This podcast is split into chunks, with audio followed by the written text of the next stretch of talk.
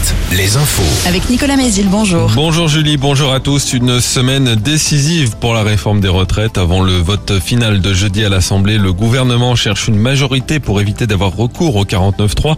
Un article que l'exécutif ne souhaite pas utiliser selon Olivier Véran qui s'est exprimé hier après une réunion de plusieurs ministres autour d'Elisabeth Borne. La veille du vote mercredi, une commission paritaire de 7 députés et 7 sénateurs se réunira pour trouver un texte de compromis. Ce même jour, les syndicats appellent à une huitième journée de mobilisation, espérant relancer des grèves qui s'essoufflent. À la SNCF, le trafic, bien que toujours perturbé, s'améliore aujourd'hui avec plus de deux tiers des TGV Atlantiques, un intercité sur trois et un TER sur deux. 300 personnes ont participé hier à Niort à la marche blanche organisée par le père de Kevin, tué avec sa compagne Leslie fin novembre dans les Deux-Sèvres.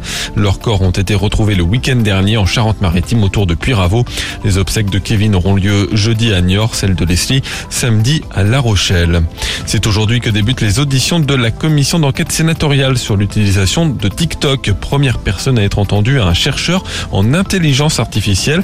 Cette commission présidée par le sénateur de Charente-Maritime, Michael Valette, a six mois pour se pencher sur les raisons qui font le succès de ce réseau social et sur ses éventuelles dérives. Michael Valette. TikTok euh, est une entreprise issue d'un État euh, qui quand même a un contrôle sur l'ensemble de la société qui n'est pas euh, le même que dans d'autres États démocratiques, en l'occurrence la Chine.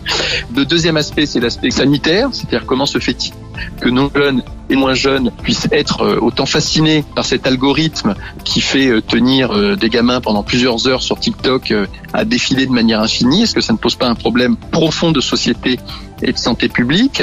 Et le troisième élément, c'est de savoir si sur TikTok, les questions de liberté d'expression, de liberté de contenu, si tout cela est respecté. Les sports avec le foot. Le match nul de Nantes hier face à Nice pour la 27e journée de Ligue 1 et défaite d'Angers contre Toulouse, match avant lequel plusieurs dizaines de supporters angevins ont manifesté leur colère face à la situation du club. Le match a également été interrompu quelques minutes après des jets de fumigène sur la pelouse. Enfin, la météo, une petite perturbation traverse nos régions ce lundi. Elle donne des pluies accompagnées cet après-midi d'orages parfois forts sur la Gironde et le Poitou-Charentes. À l'arrière, ce sera une alternance entre éclaircies et averses. Le vent va se renforcer pour atteindre en fin de journée les 100 km heure sur la côte, 90 dans les terres, les maxi 14 à 21 degrés. Alouette, Alouette. le 6-10. Le 6-10.